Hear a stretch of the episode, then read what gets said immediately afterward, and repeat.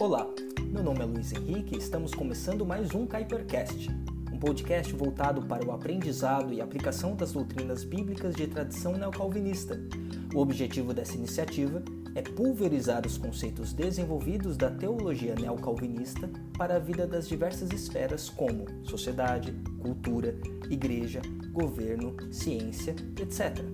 Se acomode um pouco, pegue uma xícara de café e entremos de alma e coração a fim de glorificar o nosso Senhor.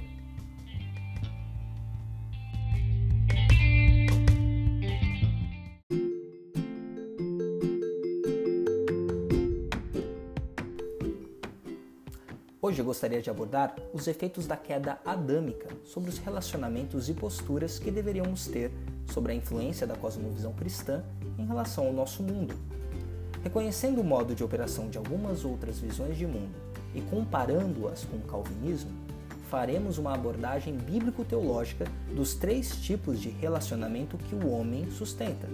O primeiro deles, o relacionamento com Deus, o segundo, com o próximo, com o homem, e o terceiro, para com toda a criação. Para nosso começo de conversa, devemos sustentar a causa da queda adâmica vista em Gênesis 3. Ao observarmos a narrativa bíblica da criação, veremos que existem três esferas de relacionamento já instituídos no Éden. A primeira delas é o relacionamento constante de dependência com Deus, que poderemos observar no capítulo 3, no versículo 8, ao qual fala: Quando ouviram a voz do Senhor Deus, que andavam no jardim pela viração do dia. A ideia aqui do texto é que era algo rotineiro, constante, um relacionamento diário de Deus para com o homem. Porém, cabe notar que esse relacionamento já se nota desde o capítulo 2, quando vemos os cuidados do Senhor sobre as necessidades de Adão. Observe os versos 8 a 25, em que existem cuidados diretos relacionados à alimentação, trabalho, relacionamentos e até mesmo à solidão. O segundo relacionamento instituído é para com o seu semelhante e o seu próximo. Vemos a criação do homem e da mulher sendo como iguais perante a Deus no capítulo 1, verso 27, imputando a sua imagem e semelhança. E no capítulo 2, como uma extensão detalhada dessa criação, instituindo o matrimônio, significando o ato de Eva advir da costela de Adão. O fato da nudez presente no relacionamento significa que a consciência humana não havia sido corrompida, visto que alguns textos posteriores, a nudez era algo vergonhoso devido à nossa concupiscência. Podemos observar também que, além de todas essas questões, existe a questão da multiplicação, vista no capítulo 1, no verso 28. E a terceira e última instância de relacionamento é para com a criação. Vemos que o homem foi criado para subjugar a criação, cultivar e guardá-la. Além disto, podemos observar a relação cultural e científica de Adão para com os nomes dados. Uma relação de trabalho, ciência e fé é constituída, em última instância, de relacionamento como cerne da questão a mordomia fiel, um respeito a se dar pela criação de Deus, utilizando-se da natureza de maneira consciente. Observemos que tal harmonia relacional não perdurará por tanto tempo em nossa leitura bíblica já que em Gênesis capítulo 3 observaremos o lapso do relacionamento principal, o relacionamento com Deus, que se dará depois a outros lapsos relacionais e o abuso e más compreensões da identidade que observamos em nossos dias a dia.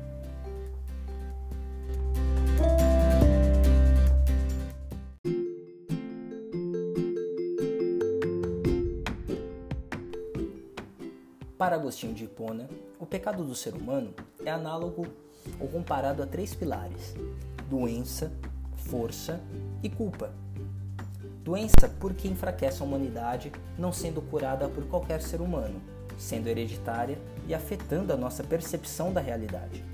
Força porque nos mantém cativos, como e de cujo domínio somos incapazes de nos libertar. E culpa que nos é imputada de uma geração a outra, como no contexto romano no qual Agostinho viveu e trabalhou. Devido à imputação do pecado em nós por Adão, conforme lemos lá em Romanos 5,12, o ser humano foi separado de Deus e de seu relacionamento constante, rotineiro e dependente, sendo expulso do Éden, conforme lemos lá em Gênesis 3, 23, e sofrendo as mazelas da sua rebeldia e retroalimentando o pecado nos demais âmbitos de relacionamento do ser humano. O homicídio, sujeição imprópria da mulher, nomadismo, a maldade, lapso cultural são resultados diretos da rebeldia e da natureza do pecado em nossos corações. A ruptura adâmica criou em nosso âmago as diversas estruturas de compreensão dos três níveis do relacionamento humano. Na história da humanidade, essas estruturas são mutáveis. Porém, gostaria de adentrar a análise desses sistemas feitos por Abraham Kuyper, destacados nas suas palestras Stone. Segundo ele, existem quatro grandes forças motrizes de entendimento e percepção da realidade. A primeira delas, o paganismo, a segunda, o islamismo, a terceira, o catolicismo e a quarta e última, o modernismo. Comecemos a analisar esses sistemas a partir do nosso relacionamento com Deus. No paganismo, a tendência de encontrar Deus na criatura levou ao desenvolvimento do animismo e do budismo. Não levando em consideração a existência independente de Deus, de um ser superior ou além de nós, Assim, Deus poderia ser confundido na criação pelo simples fato de não ser um criador relacional para com a sua criatura, como nós entendemos, mas um criador que estende-se na criação. Já o islamismo isola Deus da criatura, a fim de evitar esse tipo de paganismo, interrompendo o contato entre Deus e a criatura. No catolicismo, enxergamos o intermédio da Igreja Romana entre Deus e o mundo com as hierarquias, as tiaras papais e a eclesiologia, regulando esse movimento pessoal que Deus demonstra sob as diretrizes da tradição.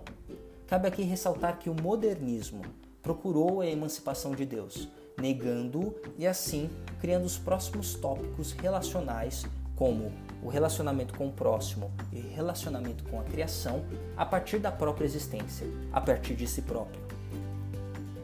Em outra instância de vida, encontramos o nosso relacionamento para com o próximo, para com o homem, ou seja, para com a criatura. No paganismo, encontramos a acentuação das diferenças, como sistemas de castas.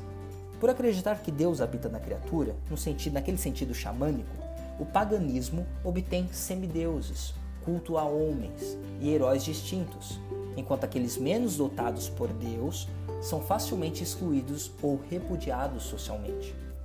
O islamismo e o catolicismo acentuam essas diferenças com as chamadas huris, em que a sensualidade rouba a dignidade da mulher e ela se torna escrava do homem. No catolicismo, temos as diversas hierarquias, como hierarquias dos anjos, da igreja e dos próprios homens, contribuindo para aristocracias modernas. Já o modernismo procura destruir todas as diferenças, criando uma certa uniformidade inexistente do desenvolvimento da vida.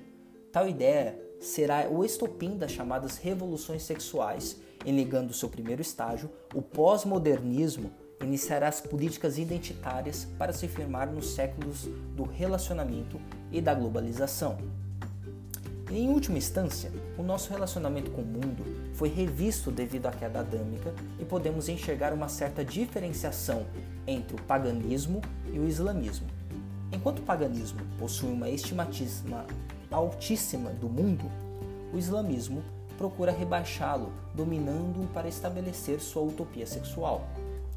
O catolicismo romano tentou reger o mundo sobre a ótica da sua superioridade institucional delegando e alegando as esferas da sociedade, e em resposta a isso surge o modernismo, rompendo com a igreja e emancipando-se, tentando encontrar sentido por ela mesma.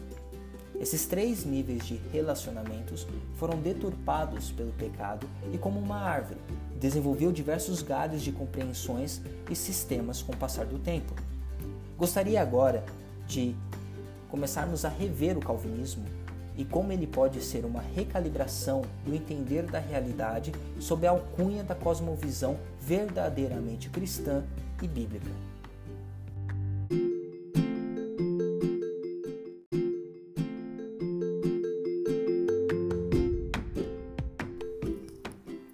Ao entendermos o nosso relacionamento com Deus, vemos que no calvinismo não é tentado isolar Deus da criatura ou elevar a própria criação como Deus, mas sustentar o pensamento que, mesmo permanecendo um ser da mais alta majestade e acima da criatura, esse mesmo Deus entra em comunhão imediata como Deus Espírito Santo. A predestinação é alicerçada nessa verdade, de um Deus que se revelou e se relacionou e ainda se relaciona para com o homem, na qual a eleição é intimamente ligada com o relacionamento em forma de adoção. Logo, todo o nosso relacionamento com Deus é feito por meio de graça, justiça e misericórdia. Por isso, visto que Deus se relaciona para conosco, sustentando tais atributos, o nosso relacionamento para com o próximo se pauta em tais verdades. Lembremos que os efeitos do pecado levaram a Caim matar a Abel não porque o odiava, mas porque odiava a Deus. Ligando os pontos, vemos que o nosso relacionamento com o próximo está intimamente ligado com Deus, e se ele se relacionou por meio da graça, justiça e misericórdia, podemos excluir a ideia de domínio ao próximo por entendermos que as hierarquias são concedidas por Deus e não por nós mesmos. Levando em conta que tais posições e posturas podem ser questionadas por termos uma tel-referência, ou seja, uma referência de um Deus que manifesta os atributos contrários à miséria humana. E em relação ao mundo, o calvinismo reconhece Deus no mundo, não como se o próprio ser tivesse se dividido na natureza, mas como um sustentador de todas aquelas coisas, levando a nossa posição como um mordomo fiel, assim como Adão o foi no início no Éden. Nossa relação para com Deus e o próximo e o mundo devem ser calibradas pela Bíblia de maneira responsável. Em últimas instâncias, a nossa postura para com a realidade deve ser impactada, moldada e brilhante se queremos sustentar o cristianismo e a graça de ser alcançados pelo nosso Senhor. Eu fico por aqui. Voltaremos na próxima semana.